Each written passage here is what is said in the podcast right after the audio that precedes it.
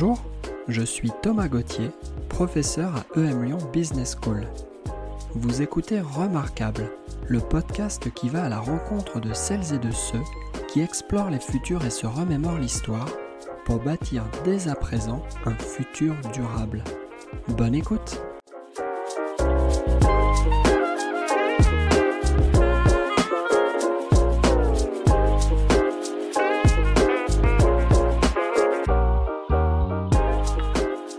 Jacques-François Marchandise a cofondé puis dirigé la FING, la Fondation Internet Nouvelle Génération, une association qui questionne les potentiels et les enjeux de la société numérique. Philosophe de formation et prospectiviste, ses principaux travaux portent sur les transformations numériques de la société, mutation des territoires et des villes, transformation de l'action publique et de la démocratie, transition écologique, travail et emploi ou encore éducation et inclusion d'éducation, il en est question dans l'entretien à suivre, dans lequel Jacques-François esquisse plusieurs pistes pour faire société autour de nouveaux communs. Bonjour Jacques-François. Bonjour.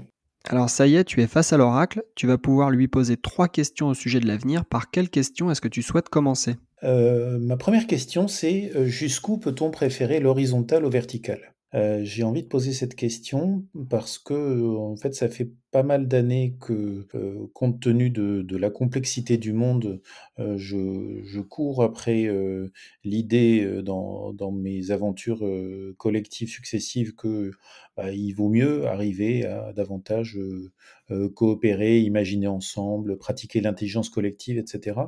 Et en, fait, je me, retrouve assez souvent face à ce que euh, j'appelle une fracture contributive. Le fait que euh, si on veut que tout le monde euh, soit, dans des approches d'intelligence collective, de coproduction, de coopération, en fait, tout un ensemble de gens n'y sont tout simplement pas prêts. Euh, et puis, bah, on, a, on a constamment des exemples euh, du, fait que des gens, dans des circonstances de la marche du monde, veulent le contraire, veulent vraiment le vertical, veulent l'autorité, veulent l'ordre, veulent savoir qui a raison et le suivre. et donc voilà, j'ai cette question qui, qui, pour moi est un vrai vertige, donc pour lequel j'ai vraiment besoin de l'oracle. C'est jusqu'où jusqu'où on a raison de persister à aller vers. Alors je me permets de rebondir à cette première question. On évoquait pour préparer cet entretien euh, cette époque euh, géologique dans laquelle nous serions entrés, euh, qui est l'Anthropocène, qui rebat les cartes, qui quelque part nous raconte une réalité biophysique qui n'est plus prête à se plier au désir de nos réalités socialement construites. On évoque les limites planétaires, on évoque le dérèglement climatique, on évoque la perte de biodiversité. Bref, on évoque tout un régime biophysique nouveau, beaucoup plus contraignant, beaucoup plus angoissant. Est-ce que cette nouvelle euh, forme euh, de nature et de vivant pourrait conduire les collectifs humains à s'organiser différemment? Est-ce que en fait ce nouveau régime climatique et naturel nécessite que nous nous organisions autrement et soit vient conforter ce que tu nous dis du modèle horizontal que tu appelles de tes voeux, soit au contraire redonne une place d'importance à un modèle plus vertical et probablement moins démocratique et participatif. Euh, voilà, c'est pour ça que je pose la question à l'oracle. C'est que je suis bien embêté. Euh, je, euh, je, prends effectivement l'exemple des questions, écologiques.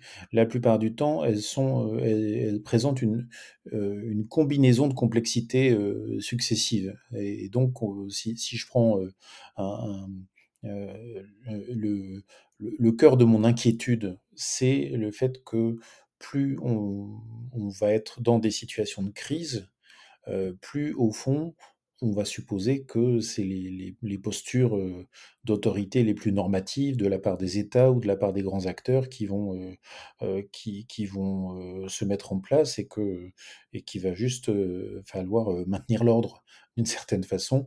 Euh, si je le dis d'une autre façon, moi, je travaille beaucoup depuis les, euh, les questions que pose le numérique. Euh, le numérique de demain peut être, en gros, la police de la transition écologique. Et donc, je, prends un, je prends un tout petit exemple qui est ce, ce qui s'est passé cet été pour, beaucoup de gens dans nos pays, qui est, tout simplement une sécheresse absolument inédite et qui pourtant est très modeste par rapport à ce qu'on vit dans, la plupart de la planète, mais dont en fait nous ne sommes pas encore sortis. Hein. Je viens de découvrir en allant chercher bien loin que à l'endroit où je me trouve aujourd'hui dans le Morbihan, euh, et ben le, le, nous sommes passés de l'alerte crise à l'alerte vigilance renforcée le 25 octobre.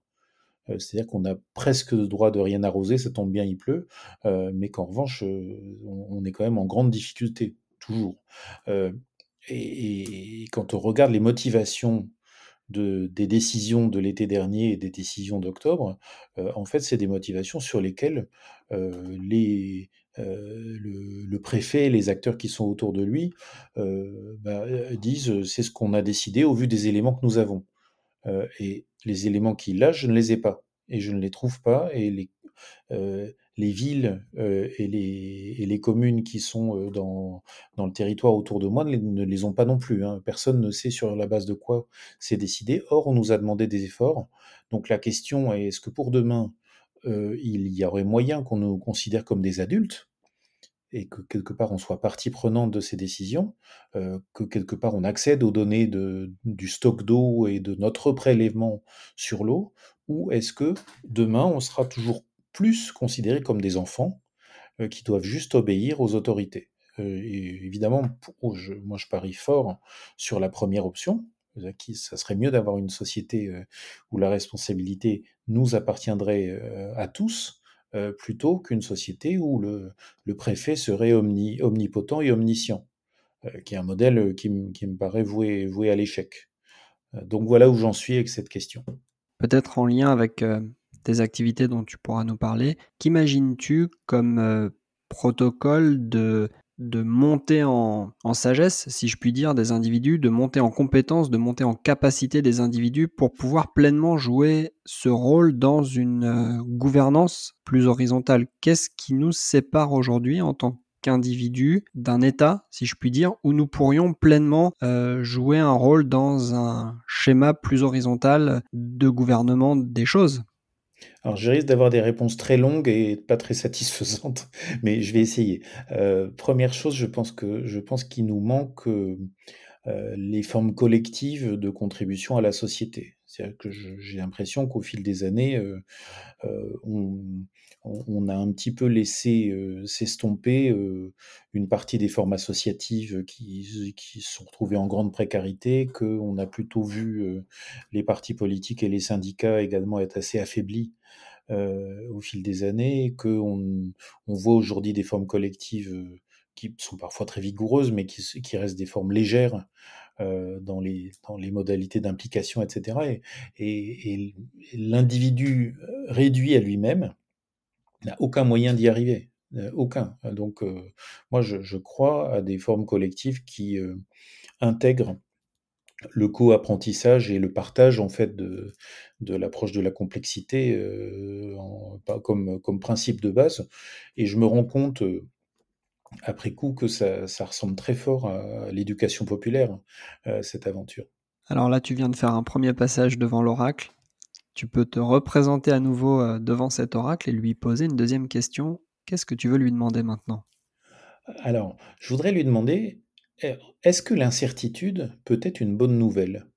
J'ai l'impression que depuis euh, toujours, depuis longtemps, on s'est focalisé sur euh, l'acquisition de connaissances,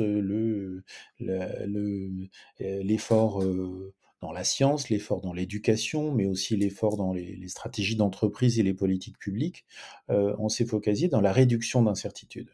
Et, donc potentiellement, euh, euh, ça, conduit à avoir des législations absolument considérables et qui gagnent en épaisseur. Ça conduit à avoir des, des, cursus de formation qui sont de plus en plus lourds euh, et, puis derrière, euh, ça, conduit aussi à ce que les, jeunes, euh, au moment de, choisir leur voie d'avenir, ont l'impression que, bah, en gros, à partir de 18 ans, 16 ans, peut-être 14 ans, s'ils font pas les bons choix, leur avenir est cuit. Et, je, me dis, mais on est, moi je, souscris de plus en plus à ce que, à ce que disaient Calon, Lascoum et Barthes, c'est-à-dire qu'on se retrouve à devoir agir dans un monde incertain agir dans un monde incertain, pour moi, c'est aussi un, monde qui peut-être donne plus de marge de manœuvre. qui nous permet peut-être davantage de faire des choix pendant, longtemps. Et donc, est-ce que c'est... moi, à titre personnel, je considère que c'est une bonne nouvelle. je considère que pour le coup, c'est ce qui va nous donner de l'oxygène, c'est ce qui va nous permettre du libre arbitre, etc. et je ne sais pas si c'est une bonne nouvelle pour tout le monde, en fait. C'est la question à laquelle j'aimerais que l'oracle nous aide à répondre. Alors là, sur cette question, il y a, il y a beaucoup à dire. Ce que j'entends dans tes propos, c'est que l'incertitude pourrait être une bonne nouvelle dans le sens où elle, elle ouvre quelque part un champ des possibles qui paraissait euh, complètement obstrué. Elle fait la nique à l'idée que des choix faits à un instant donné dans notre vie soient prescripteurs pour la suite de notre trajectoire euh, individuelle, professionnelle peut-être. Et à contrario, la question que je me pose, c'est jusqu'où est-ce que peut être euh, entretenu la liberté individuelle et les libertés collectives sans pour autant rogner justement sur la faculté des autres de pleinement se, réaliser. On a parlé un petit peu plus tôt dans l'entretien d'Anthropocène qui nous raconte un monde de contraintes dans lequel probablement que des formes euh, de, croissance infinie euh, souhaitées par certains n'ont pas lieu d'être. De la même manière, je m'interroge et je t'interroge comment dans ce monde de contraintes que les scientifiques nous décrivent de mieux en mieux, peut-on imaginer des dispositifs sociaux, ceux-là, qui vont garantir une pleine expression de l'individu, des collectifs, dans un respect de ses limites? Comment rendre quelque part illimité la capacité de réalisation de soi dans un monde physiquement limité? Euh, moi, j'ai l'impression que le, les, épreuves, en fait, du monde incertain, euh, c'est les situations de crise. Euh, j'allais dire, on va, on va avoir euh, euh, dans, dans, les prochains mois dans nos pays riches des choses que la plupart de la planète connaît déjà très bien, c'est-à-dire des situations de, de crise sous forme de, de, pénurie de matière, sous forme de, pénurie d'énergie ou d'eau, etc. Et auquel on n'est pas du tout habitué, qui, qui pour l'instant ne cadre pas du tout avec le, succès que nous avons eu dans, dans nos pays luxueux à maintenir un certain niveau de vie pour euh, une énorme partie de la population, euh, assurer, euh, assurer des formes de, solidarité institutionnelle, etc. Et, et, je pense que quand je parle d'épreuves, c'est-à-dire des circonstances dans lesquelles on, va avoir à, s'adapter, on va avoir à, concevoir les choses autrement.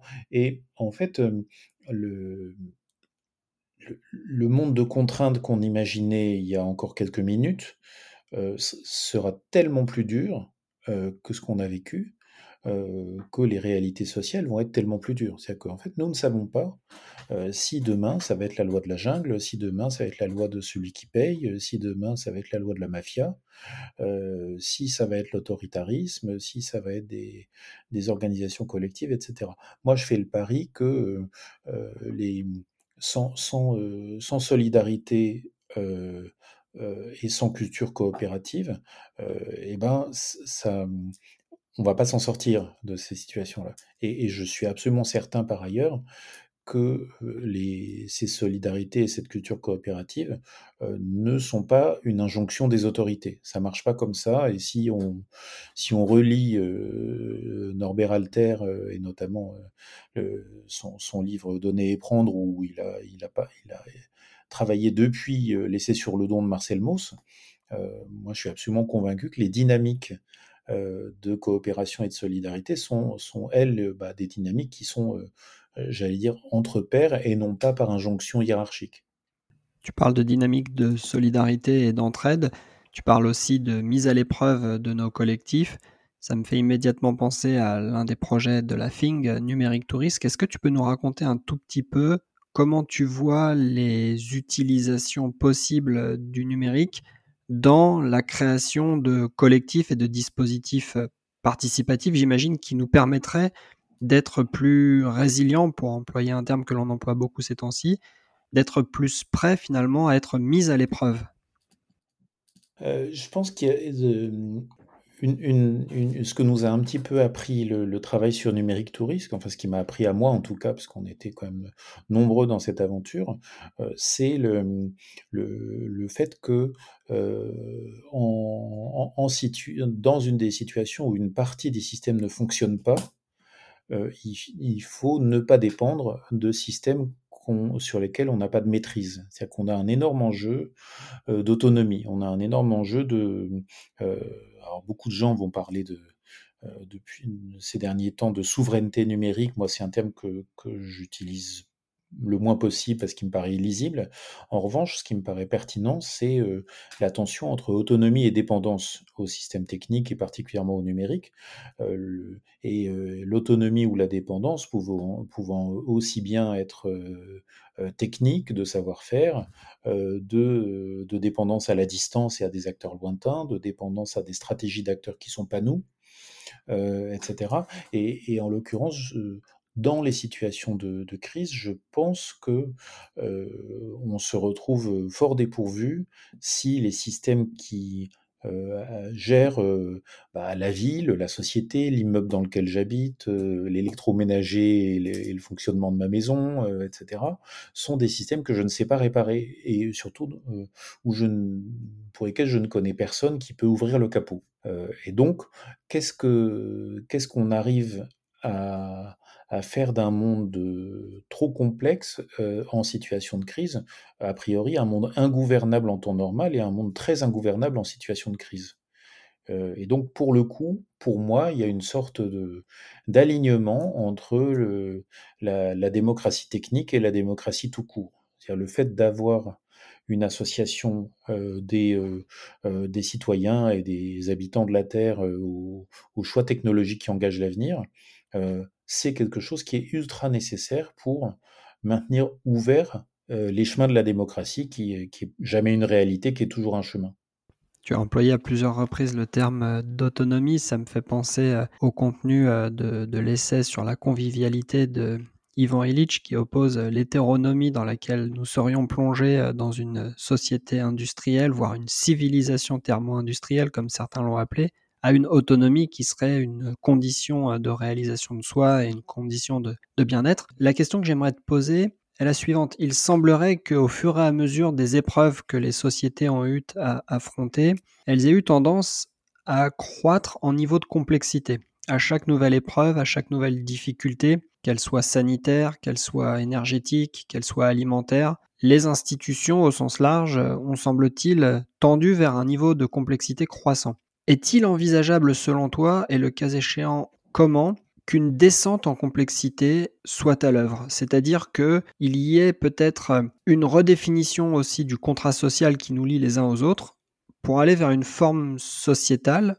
moins complexe, moins sophistiquée, peut-être moins pourvoyeuse de services sociétaux euh, très euh, sophistiqués tels que ceux auxquels nous avons accès aujourd'hui, à quoi ça pourrait ressembler une décomplexification de la société qui serait à la fois apaisée et équitable peut-être? Euh, c'est alors je pense que je pense qu'il y a des gens qui travaillent là-dessus. Moi, j'avais été assez frappé de de voir euh, il y a, quelques années dans nos travaux le fait que euh, on, identifiait euh, le fait qu'une maison truffée de domotique était une maison obsolescente. Et quand on avait creusé cette question-là, et que donc elle avait une décote hein, sur le plan immobilier, parce qu'au bout de cinq ans, les équipements connectés sont des équipements connectés d'il y a cinq ans. Autrement dit, bon courage. Euh, mmh, et, là-dessus, j'avais, je m'étais rendu compte que des, grands acteurs de l'immobilier euh, et de la construction, euh, donc voilà, je vais des ordres de grandeur des acteurs de la taille de, de Vinci, de Bouygues Construction, etc., avaient commencé à se dire bah, nous, on adore avoir des immeubles intelligents qui nous fournissent plein de données, qui sont gouvernables par la technique, etc. Mais on a compris qu'il fallait que la technique soit entièrement débrayable en quelques instants parce que le monde de demain, euh, c'est euh, des incendies, des inondations, des situations critiques. Et si on ne peut pas euh, se passer de, de la technique dans ces situations-là, si on a absolument besoin de data, d'électricité, voire d'intelligence artificielle, on est cuit. il va juste y avoir des morts. Donc comment est-ce qu'on fait pour avoir une technique qu'on met en dernier et dont on se débarrasse le moment venu? Donc il ne s'agit pas de s'en passer, il s'agit de se passer de la dépendance à la technique. donc de l'utiliser comme aide, comme auxiliaire, de faire en sorte que une part des savoir-faire liés, aux technologies soient des savoir-faire très partagés euh, moi, je travaille en ce moment sur la question du développement endogène des territoires, donc le fait de se dire comment est-ce que les parcours euh, des, euh, des, personnes sur le territoire sont des parcours qui vont leur donner demain du boulot qui va être utile au territoire lui-même. Et je, trouve ça très intéressant, euh, par exemple, euh, euh, cet exemple éclairant de l'extrême défi qui est conduit en ce moment par Gabriel Plassa à l'ADEME et qui vise en fait à mobiliser des talents et des compétences pour inventer les, véhicules intermédiaires beaucoup plus légers, beaucoup plus frugaux, euh, dont euh, qu'on sera capable de faire fonctionner demain. Et donc voilà, je pense qu'il y a des, euh, une, part de ce modèle-là était un modèle qui va jusqu'à la, micro-usine, la micro-fabrication locale. Ouais, ce qui me fait penser au passage à l'un des travaux, l'un des nombreux travaux entrepris par la FING sur le sujet de, de l'usine du futur. Il te reste, Jacques-François, un troisième et dernier passage devant l'oracle, troisième occasion de le questionner sur l'avenir. Que veux-tu lui demander? Eh ben, je une question que je me pose et à laquelle j'ai vraiment pas de réponse, c'est, est-ce que l'avenir est à l'intelligence de la main? Est-ce que l'avenir est aux rematérialisations? Est-ce que, quelque part on a devant nous un retour du, je vais dire un peu bêtement, un retour du concret? Et je dis ça en venant de passer, plusieurs décennies, à être, euh, à être plus souvent euh, dans, dans le monde des idées que en train de, euh, en train de cultiver mon potager ou de construire ma maison moi-même, ou etc. Mais je dis ça aussi parce que je vois la détresse et la déprise que provoque la dématérialisation. Je vois à quel point, en fait, on, s'en sort pas bien et à côté de ça, et on sort pas bien, c'est pas juste c'est le sujet le plus criant, c'est le fait que des personnes en situation de précarité aient du mal à gérer leur vie dématérialisée, l'accès aux droits, l'accès aux aides et aux moyens de survie, et puis les démarches administratives. C'est le fait que, que nous, nous sommes hors d'état de euh, gérer pendant 5 ans, 10 ans, 20 ans nos documents dématérialisés, nos comptes en ligne euh, euh, et la, la, pérennité de, de, de, ces, de ces dispositifs qui sont tous conçus comme si on devait s'en servir uniquement à l'instant T et non pas sur la durée. donc la carrière, j'allais dire, d'un usager est quelque chose qui est devenu de plus en plus épouvantable. et, et, si, on le suit du, bah, du, côté du parcours des gens, du côté des étapes à franchir, etc., euh, moi j'ai l'impression que on devrait aussi prendre en compte ce qui, dans les, technologies de l'information et de la communication, permet des formes matérielles, permet de l'affiche, permet de l'objet, permet euh, ce, type de choses et, et permet qu'on vive un peu plus dans un monde partagé, alors que j'ai très très peur que, un, monde très désincarné euh, soit un monde qui nous éloigne euh, les uns des autres. Tu parles de monde désincarné ou peut-être de monde éloigné de cette intelligence de la main. Pardon de te lancer sur un sujet qui semble occuper les actualités, ce fameux métavers dont je ne sais à peu près rien. Comment est-ce que tu observes cet objet? Euh, Je ne te demande pas évidemment de te livrer à la moindre prédiction, mais si nos auditeurs et nos auditrices euh, souhaitaient s'y intéresser, y a-t-il des questions que tu les invites à se poser? Y a-t-il des réflexes euh, intellectuels que tu les invites à considérer? Comment on se saisit de, de ceci? Est-ce que ce n'est qu'un effet d'annonce? Est-ce que c'est quelque chose Est-ce que c'est rien du tout? Non, c'est trop cher pour être rien du tout. c'est trop cher pour être rien du tout. Donc, moi, j'ai le sentiment que c'est grave, en fait. J'ai le sentiment que on, est en présence d'assez mauvaises réponses de la part de très grands acteurs qui auraient des moyens à mettre à meilleur escient.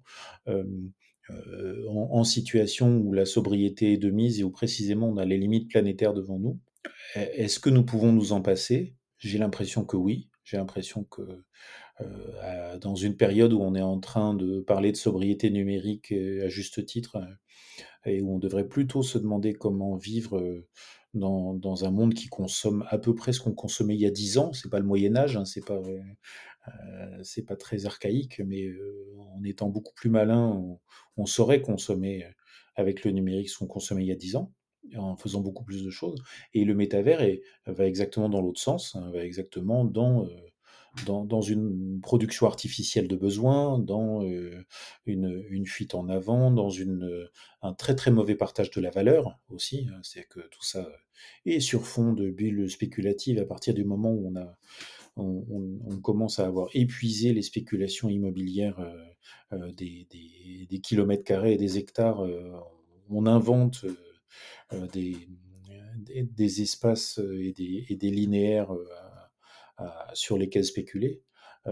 donc j'ai l'impression que c'est une erreur profonde et en matière de, bah de, de, répartition, de proposition autour de la valeur et de répartition de la valeur, euh, et euh, dans, un, dans un contexte où euh, ça ne répond à aucune des urgences de la planète, et à la limite, ça aggrave une partie des, une partie des urgences qui, qui sont devant nous. Donc c'est vraiment du domaine de la fuite en avant nocive. On a beaucoup parlé ensemble jusque-là de l'avant, de l'avenir, du futur. Je te propose de braquer notre regard et notre attention ailleurs, dans le rétroviseur. Est-ce que tu peux, en contemplant l'histoire, plus ou moins récente, plus ou moins proche, c'est à toi de décider, nous ramener trois événements, l'un après l'autre, dont tu juges que chacun peut nous servir à nous éclairer, à nous orienter, à nous repérer dans le monde où nous sommes, et peut-être aussi à nous servir de boussole ou en tout cas d'aide à la réflexion pour construire euh, la suite de notre aventure euh, Première proposition, c'est la fermeture des petites voies de chemin de fer. Euh, c'est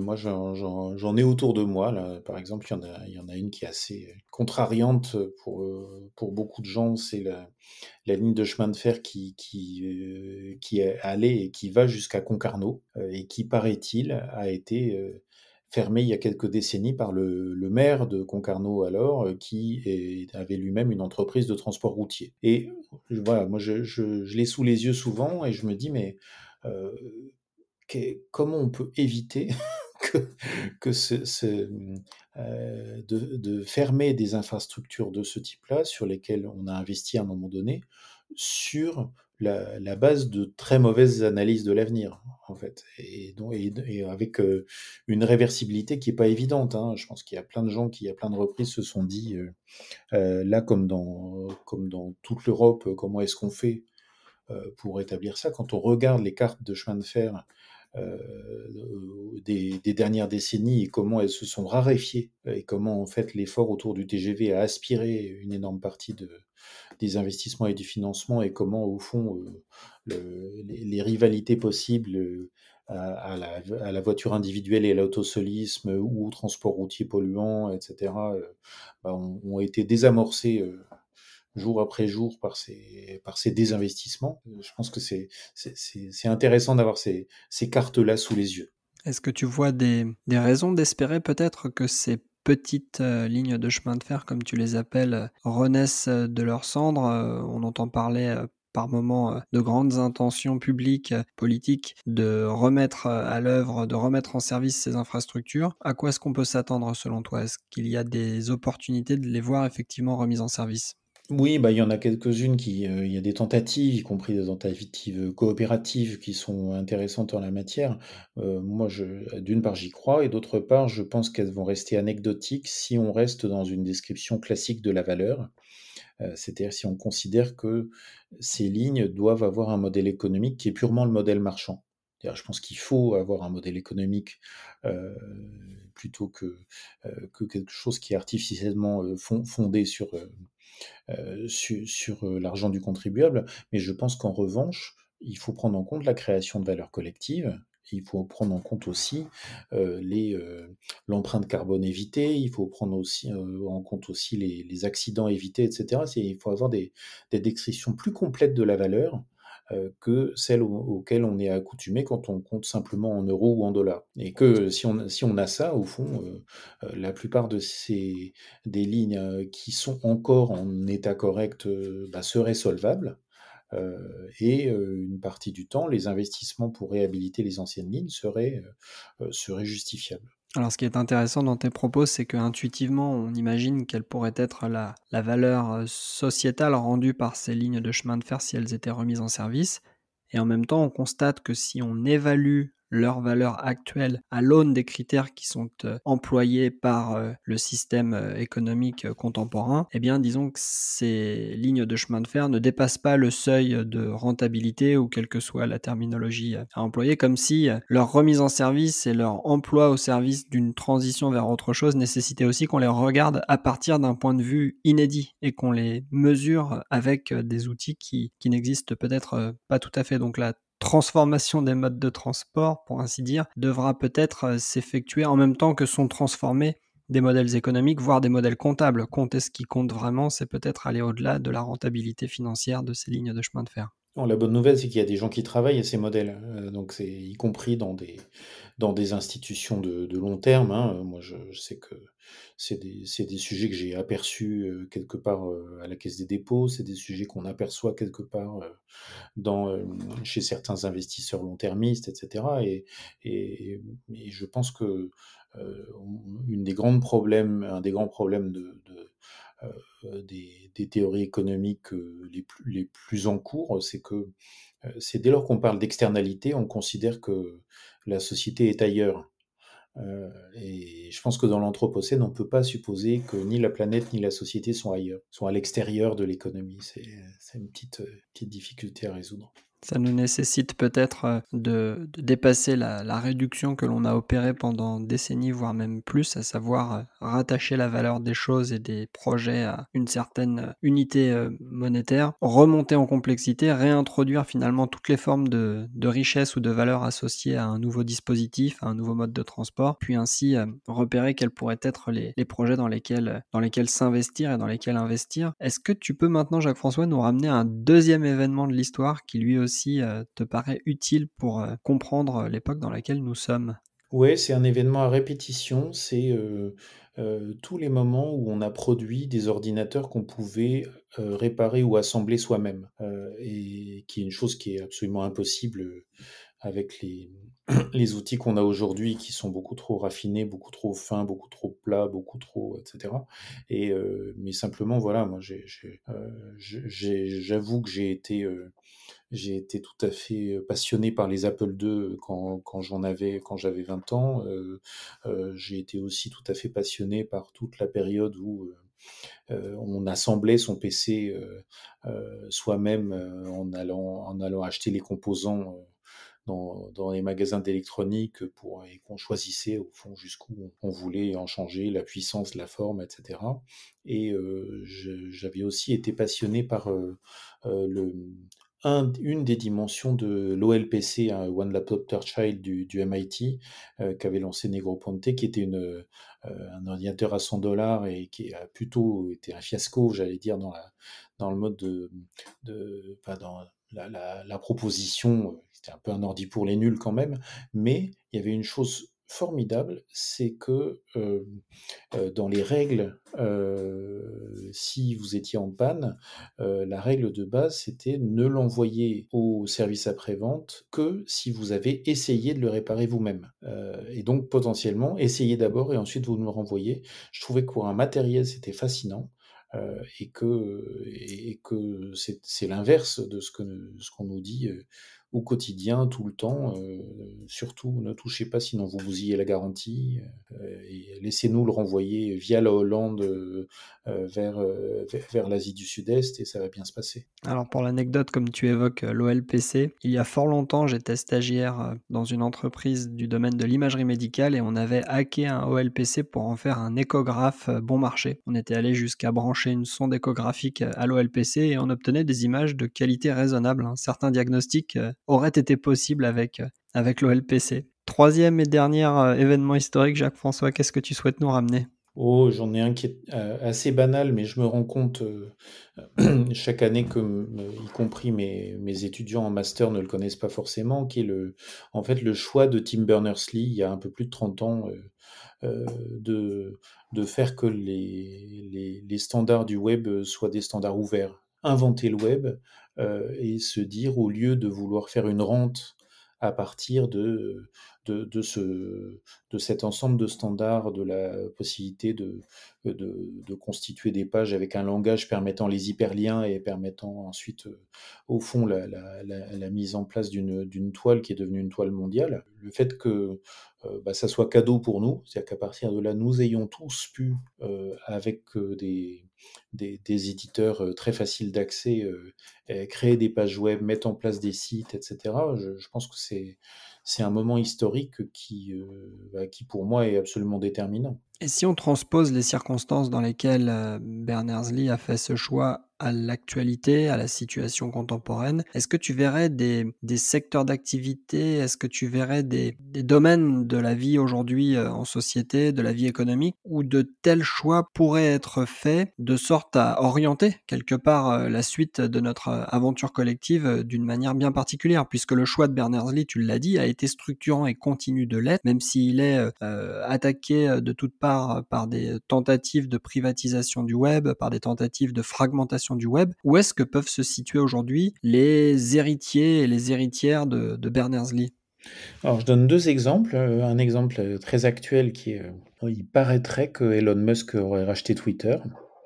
Euh, et, donc c'est le moment où beaucoup de gens euh, se, souviennent qu'il y, a, des alternatives décentralisées à Twitter et que l'énorme problème d'avoir un monsieur Musk qui peut, euh, qui peut choisir de faire de Twitter son jouet moyennant un énorme chèque, c'est un, un, problème très très fort pour la démocratie. Donc est-ce que, est-ce que des solutions décentralisées sont jouables? On voit tout un ensemble de gens qui sont en train de se créer leur compte sur des instances mastodons euh, qui sont décentralisées. Donc c'est une petite marche de plus à monter, mais au fond, elle, est, elle peut être assez, assez triviale.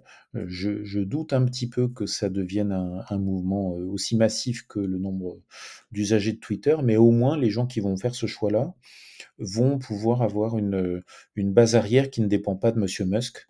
Euh, et euh, à l'intérieur de laquelle ils vont pouvoir échanger. Et puis, qui sait, peut-être que peut-être qu'à un moment, euh, la, bascule de Twitter vers un grand n'importe quoi va, encourager les gens à aller vraiment vers des solutions plus plus ouvertes et plus décentralisées. Donc ça, c'est un premier exemple qui est au fond dans le même dans la même modalité que, que, celle de Tim Berners-Lee. Hein, le, fait de se dire, nous n'avons pas besoin d'être tous sur la même plateforme pour échanger, comme le montre d'ailleurs l'email, où nous avons tous des fournisseurs différents et nous pouvons nous envoyer des mails les uns aux autres. Euh, c'est exactement ce que fait Mastodon. Deuxième champ d'exemple, c'est euh, le champ de la, mobilité et notamment tout le mouvement qui est en cours autour des communs de la mobilité, autour de, des communs des véhicules. Euh, donc que ça soit pour, les vélos, pour les voitures, les véhicules intermédiaires ou d'autres, les, les travaux de la fabrique des mobilités, euh, par exemple, partent de l'hypothèse que pour avoir des effets transformateurs en la matière, il faut euh, des standards, il, faut, des communs, il faut de l'ouvert. Et donc, pour moi, c'est des choses qui sont directement des apports bah de la philosophie des communs et de la philosophie des standards ouverts vers des champs industriels qui n'y étaient absolument pas prêts et qui s'y sont préparés depuis quelques années parce qu'en fait, euh, leur, euh, leur, rencontre avec, euh, avec le numérique et les, les, alchimies qui se font avec ça bah sont, sont, convaincantes. Là, tu nous ramènes au présent avec ces deux exemples, l'exemple des réseaux sociaux et de Twitter, puis ensuite l'exemple des mobilités, et notamment celui de la fabrique des mobilités. Puisqu'on en est au présent, je te propose d'aborder la troisième et dernière partie de notre échange, ce qui m'importe maintenant, c'est ton présent. Est-ce que tu peux, Jacques-François, nous raconter comment dans tes pratiques, dans tes interventions, dans tes modes d'engagement, tu essayes d'accorder euh, actes et pensées? Ça se passe comment, les interventions de Jacques-François? Bah, euh, en, amont de ce qu'on fait, il y a le, diagnostic qu'on fait sur le monde dans lequel on est. Hein. Moi, j'ai l'impression, euh, on a parlé à quelques reprises de complexité. ce, qui me, frappe, c'est euh, à quel point, euh, par exemple, nos parcours scolaires nous préparent extrêmement mal au monde dans lequel on vit. Et à quel point, à chaque fois que j'ai des échanges avec des amis, des voisins, des gens de ma famille ou autres, j'ai l'impression que pour la plupart d'entre nous, on est complètement paumé dans le monde d'aujourd'hui. On a un énorme problème de compréhension du monde, de compréhension de sa complexité et que, bah, une partie du temps, on va se réfugier dans des choses plus faciles à faire que de se prendre la tête, comme on dit. Et donc, comment on fait avec ces problèmes de, compréhension du monde et qui sont pas juste de la compréhension? Pour moi, on a des problèmes de prise sur le monde. donc, c'est pour, pour les, les, les, personnes. les personnes âgées, les personnes qui deviennent dépendantes, etc., on parle, on parle souvent de ce phénomène qui s'appelle la déprise. Le moment où on n'a plus prise, où en fait on est, on est complètement perdu, etc. Et j'ai l'impression malheureusement que la déprise commence de plus en plus tôt dans la vie, si, et, que le, la question est plus de savoir comment, comment on lutte contre la déprise dès, dès, l'enfance, l'adolescence et l'âge adulte. Hein. Donc pour moi, j'ai plusieurs façons de, d'aborder ces, ces, réponses. La première façon, c'est biographiquement, hein, ce que j'ai pu faire dans la vie. J'ai passé pas mal d'années. en fait, je, me suis intéressé au, numérique quand j'étais étudiant parce que je faisais des revues littéraires. Et j'ai passé pas mal d'années à centrer mon activité et mes choix autour de la création littéraire, autour, autour d'espaces bah, qui étaient plutôt des espaces créatifs et des espaces pour, j'allais dire, pour nommer le monde. Euh, et y compris en me disant une de mes des revues que j'ai que j'ai co-animé la revue perpendiculaire euh, c'est spécialement euh, frotté aux, aux questions du monde contemporain pendant pendant pas mal d'années donc ça c'est la première chose c'est première réponse à la déprise c'est comment ça passe par le texte, ça peut passer par l'image, mais j'ai pas de talent en la matière, etc. deuxième façon, c'est comment est-ce qu'on politise le monde? Euh, mon, axe de travail principal aujourd'hui, c'est euh, numérique et pouvoir d'agir. En quoi le numérique peut être capacitant ou incapacitant et en quoi je, prends mes repères sur le pouvoir de, pouvoir avec et pouvoir sur, qui sont les, trois aspects individuels, collectifs et politiques du pouvoir d'agir. Et donc, moi, je, pense que à chaque fois qu'on arrive à, avoir un bon partage des leviers de pouvoir et des leviers d'action du numérique, qui va fabriquer un meilleur pouvoir d'agir dans la société, euh, ben on, s'en sort bien. Donc moi, une partie de mon travail euh, depuis des années, c'est d'essayer de défricher ces champs-là, d'encourager des acteurs à y aller, de qualifier les leviers euh, qui sont derrière, etc. Et puis, bah, je, je, disais tout à l'heure, de pour lutter contre cette déprise et contre le fait que le monde est incompréhensible, bah, il, faut, il faut prendre en compte, entre autres, des, façons de, de, développer nos cultures de, ce monde et, notamment rentrer dans la complexité, alors rentrer dans la culture scientifique et technique, rentrer dans la culture de la donnée, rentrer dans l'éducation à plein d'autres choses, à l'environnement autre. Et, moi, j'ai fini par comprendre que une part de tout ça s'appelait l'éducation populaire. Alors, je viens pas du tout de l'éducation populaire, mais, euh, mais euh, je vais dire, j'y vais plutôt en sens inverse, c'est-à-dire j'y vais plutôt que je n'en viens. Euh, en comprenant doucement que c'est un, un condiment indispensable de la démocratie.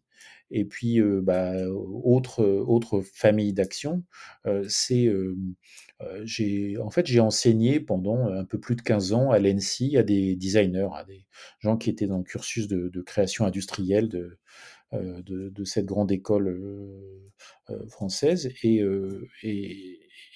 pourquoi j'ai enseigné là, en dehors du fait que c'était à l'époque la, seule grande école en pédagogie active, euh, ce qui était en soi un, motif suffisant. J'ai enseigné là parce que euh, je, voyais que le design peut avoir la capacité à nous donner davantage de prise sur le monde. Euh, vraiment à trouver, trouver des façons de pas juste être dans l'utilisation, mais dans des usages qui soient des usages, des, des, usages auxquels on peut souscrire. et donc voilà, moi j'ai passé beaucoup de temps sur ces sujets-là et, et j'allais dire les designers que j'ai formés m'ont formé. Donc, comme moi, à chaque fois que j'enseigne, je fais pour ça. Donc ça, c'est un premier bloc, c'est comment on donne plus prise sur le monde.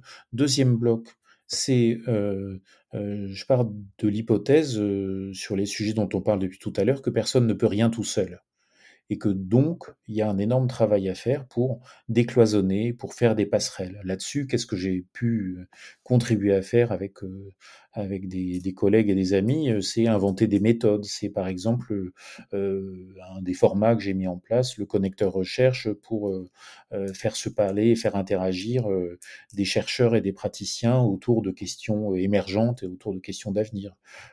ça, c'est une chose que j'aime beaucoup faire et que je vais continuer à faire d'autres façons. Et puis l'autre chose, personne ne peut rien tout seul, donc quand avec mes collègues à la FING, on a, a construit ce programme qui s'appelle Reset, qui vise à remettre en cause tout un ensemble de, dérives du numérique et à dire comment on peut faire autrement.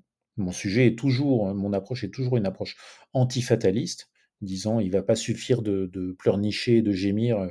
Nous avons des moyens d'action, nous avons des leviers, mais il faut pour ça construire des coalitions construire des coalitions et identifier le fait que les acteurs de ces coalitions sont des acteurs divers, qui ont chacun des leviers différents et que bah, potentiellement c'est la convergence de ces leviers qui peut, qui, peut, qui peut sauver le monde. Et puis, euh, à chaque fois qu'on est sur ce personne ne peut rien tout seul, euh, on tombe sur des questions interculturelles. Tu mentionnais tout à l'heure les, euh, travaux qu'on a fait sur l'usine du futur à la FING. Une partie de ces, de ces travaux-là visait à se dire, ah bah tiens, qu'est-ce qui se passe entre les gens qui conçoivent l'industrie 4.0, l'usine du futur Est-ce qu'il y a des promesses environnementales derrière tout ça? Est-ce que, est-ce que les, les data, l'industrie et l'environnement, ça va ensemble? Et en fait, les constats qu'on faisait, c'était que, euh, bien sûr que oui, il y a des promesses possibles, mais en amont de ça, on a d'énormes difficultés interculturelles qui commencent dès, euh,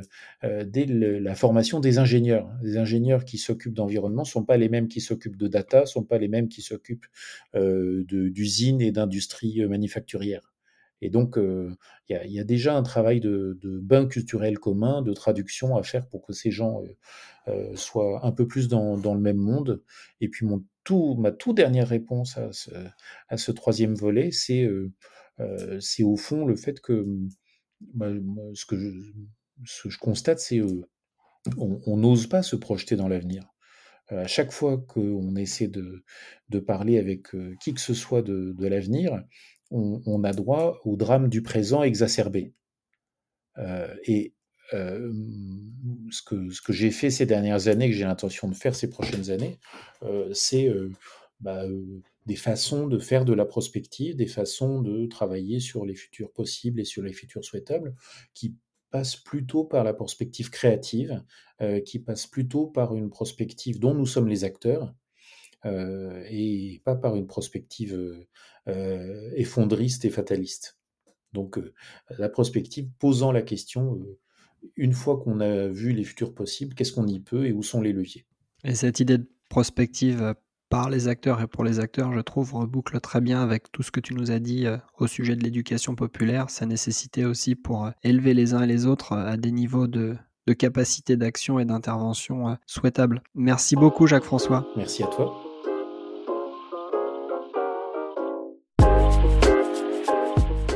Merci beaucoup d'avoir écouté ce nouvel épisode de Remarquable.